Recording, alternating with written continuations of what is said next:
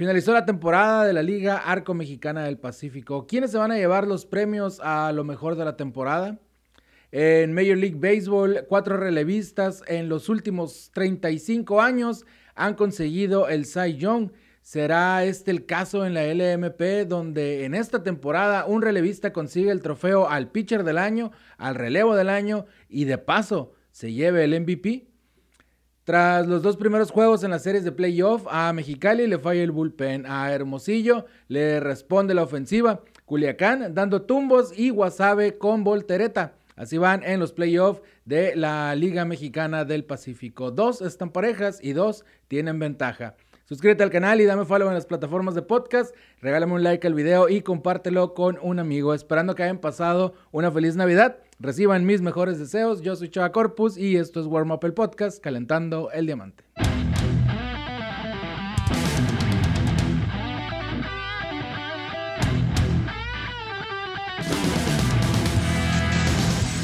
Mis amantes de los diamantes, cuando cayó ya el telón de la temporada regular, nos surgen las preguntas, ¿quién va a ganar el novato del año? ¿Quién va a ganar el MVP? ¿Quién va a ganar el relevo del año? ¿El pitcher del año? ¿Manager del año? Pues bien, veamos quiénes pueden ser considerados para dichas distinciones por parte de la prensa especializada. Empecemos por el premio Baldomero Almada, que es otorgado al novato del año. Aquí figuran un par de nombres muy fuertes, uno de ellos de un equipo eliminado y el otro de un equipo contendiente. Edgar Robles, el de la maldita zanahoria. El obregonense tuvo, se podría decir, magnífica primera temporada, ya que la campaña anterior estuvo un juego solamente con los Venados de Mazatlán.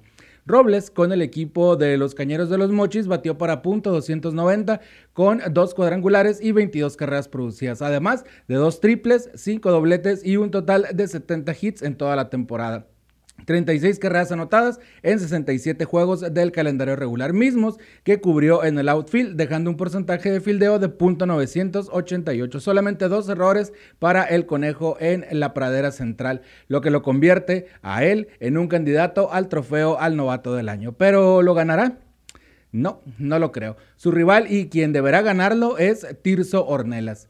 El tijuanense Ornelas de entrada ganó el título de bateo de la liga, donde acumuló .353 de promedio, ganándolo el último día de la temporada. Con eso solamente sería suficiente para vencer al conejo, pero hay que sumarle sus dos cuadrangulares, 35 carreras producidas, dos triples, 16 dobletes y 77 hits totales, 36 carreras anotadas en 60 juegos. A la defensiva estuvo en 58 juegos cubriendo jardines y tuvo solamente dos errores, al igual que Robles, y un promedio menor de .980 de fildeo. Tirso deberá ser el ganador al Baldomero Almada para el novato del año en la Liga Mexicana del Pacífico. Vayámonos ahora al relevo del año. El trofeo Isidro Márquez deberá ser, y aquí no hay duda ni nada que objetar, será para Jake Sánchez, al conseguir la cantidad de 26 salvamentos en una temporada, colocando un nuevo récord para la liga en ese renglón.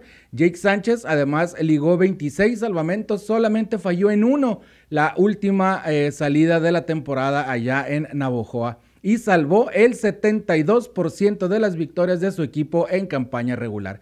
Jake Sánchez deberá recibir por segunda vez en su carrera el trofeo Isidro Márquez, que lo acredita como el relevo del año.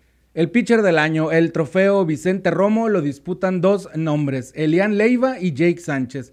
Antes de proporcionar unos datos, les diré que en los últimos 35 años en las grandes ligas se ha otorgado el Cy Young a relevistas, cerradores. Estos eh, han sido los casos. El último en ganarlo fue Eric Gagne de los Dodgers de Los Ángeles en el 2003, cuando salvó 55 juegos. Pues bien, poniendo esto en contexto, vamos con Elian Leiva. El lanzador de los Naranjeros de Hermosillo tuvo una gran temporada, acumulando 7 victorias a cambio de 2 derrotas, dejando también una significativa efectividad de 1.54 en 70 entradas lanzadas y un whip de 0.98, además de 54 chocolates recetados, promediando 6.9 por cada 9 entradas 19 bases fueron las que regaló en total. Una gran temporada para el cubano que ya fue ganador de este trofeo cuando ganó la triple corona con los Charros de Jalisco en la temporada 2018-2019. Por su parte, Jake Sánchez buscará hacer historia y llevarse el premio al pitcher del año. Pero ¿por qué tendría que ganarlo? Bueno, pues a mi muy peculiar punto de vista creo que la cantidad de salvados pudiera ser suficiente. Pero si fundamentos faltan, aquí van. Los 26 salvados fueron de manera consecutiva. Su efectividad fue de 1.69 en 32 entradas. Permitió solamente 6 carreras limpias, ponchó a 48 y dejó un whip de 0.84. Promedió 13.5 ponches por cada 9 entradas, más el dato que les di hace rato, que el 72% de las victorias de su equipo fueron aseguradas por el jaque mate. Si eso no es suficiente, no sé qué lo sea. El MVP, el trofeo Héctor Espino, también puede ser entre dos contendientes. Aquí pudiera estar más cargado del lado del jugador de los Mayos de Navojoa, Kyle Martin, y el mismo Jake Sánchez. Kyle Martin tuvo un temporadón, fue uno de los grandes artífices de que los Mayos fueran el primer lugar general en puntos y en ganados y perdidos de la liga. Para el importado, su temporada fue de promedio regular de punto 261, pero el de Carolina del Sur se despachó con 17 cuadrangulares. De hecho, es la cantidad más alta desde el 2012-2013, cuando Jesse Gutiérrez de los Naranjeros de Hermosillo disparó 20. Produjo Martín 43 carreras. Recuerden que el premio es para quien haya representado más para su equipo. Pero Kyle Martin y Jake Sánchez eh, tendrían competencia. Claro que sí. Joey Meneses entra a la puja por el MVP con su punto 290 de promedio, 7 cuadrangulares y su liderato de carreras producidas con 47. ¿Quién lo ganará? ¿A quién le darán el MVP este año? ¿Martin? ¿Sánchez? ¿Meneses? ¿Algún otro? ¿Félix Pérez? ¿Jesse Castillo? ¿Por quién votarían ustedes?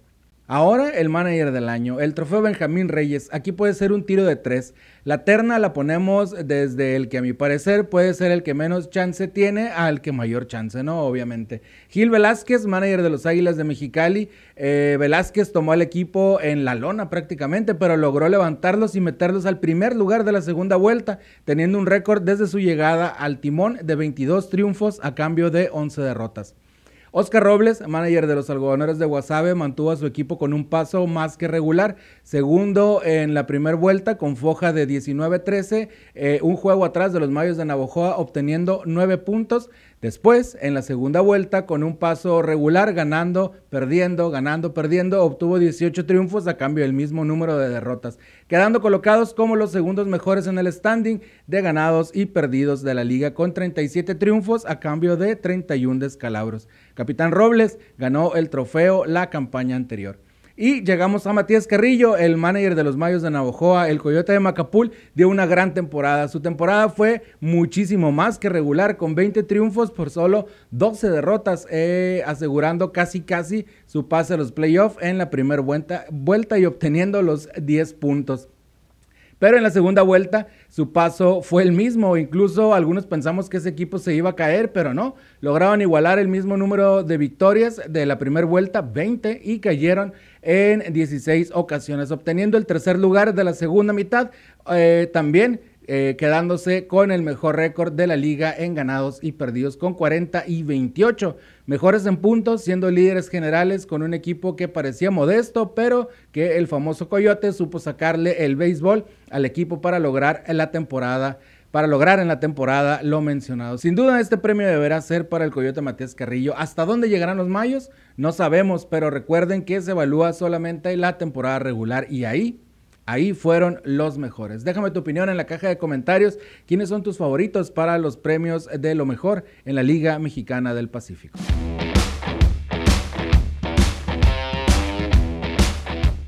En los playoffs de la LAMP, Mayos cayó ante los Tomateros en los dos primeros juegos. Viajarán a Culiacán, donde los Mayos peligran de quedar eliminados. Los Naranjeros dividieron con los Sultanes y la serie viaja a Monterrey. Los Yaquis le sacaron un juego a los algodoneros y reanudarán su serie en Obregón. En Jalisco, los Charros le metieron los dos juegos a los Águilas. Esta serie viaja a la frontera, o sea, hacia aquí, para ver el regreso de los emplumados. Todas las series se reanudan este martes 28 de diciembre. ¿A quién le van? Díganme en la caja de comentarios. Suscríbete al canal y dame follow en las plataformas de podcast. Regálame un like al video y compártelo con alguien. Yo soy Chava Corpus y esto fue Warm Up el Podcast calentando el diamante.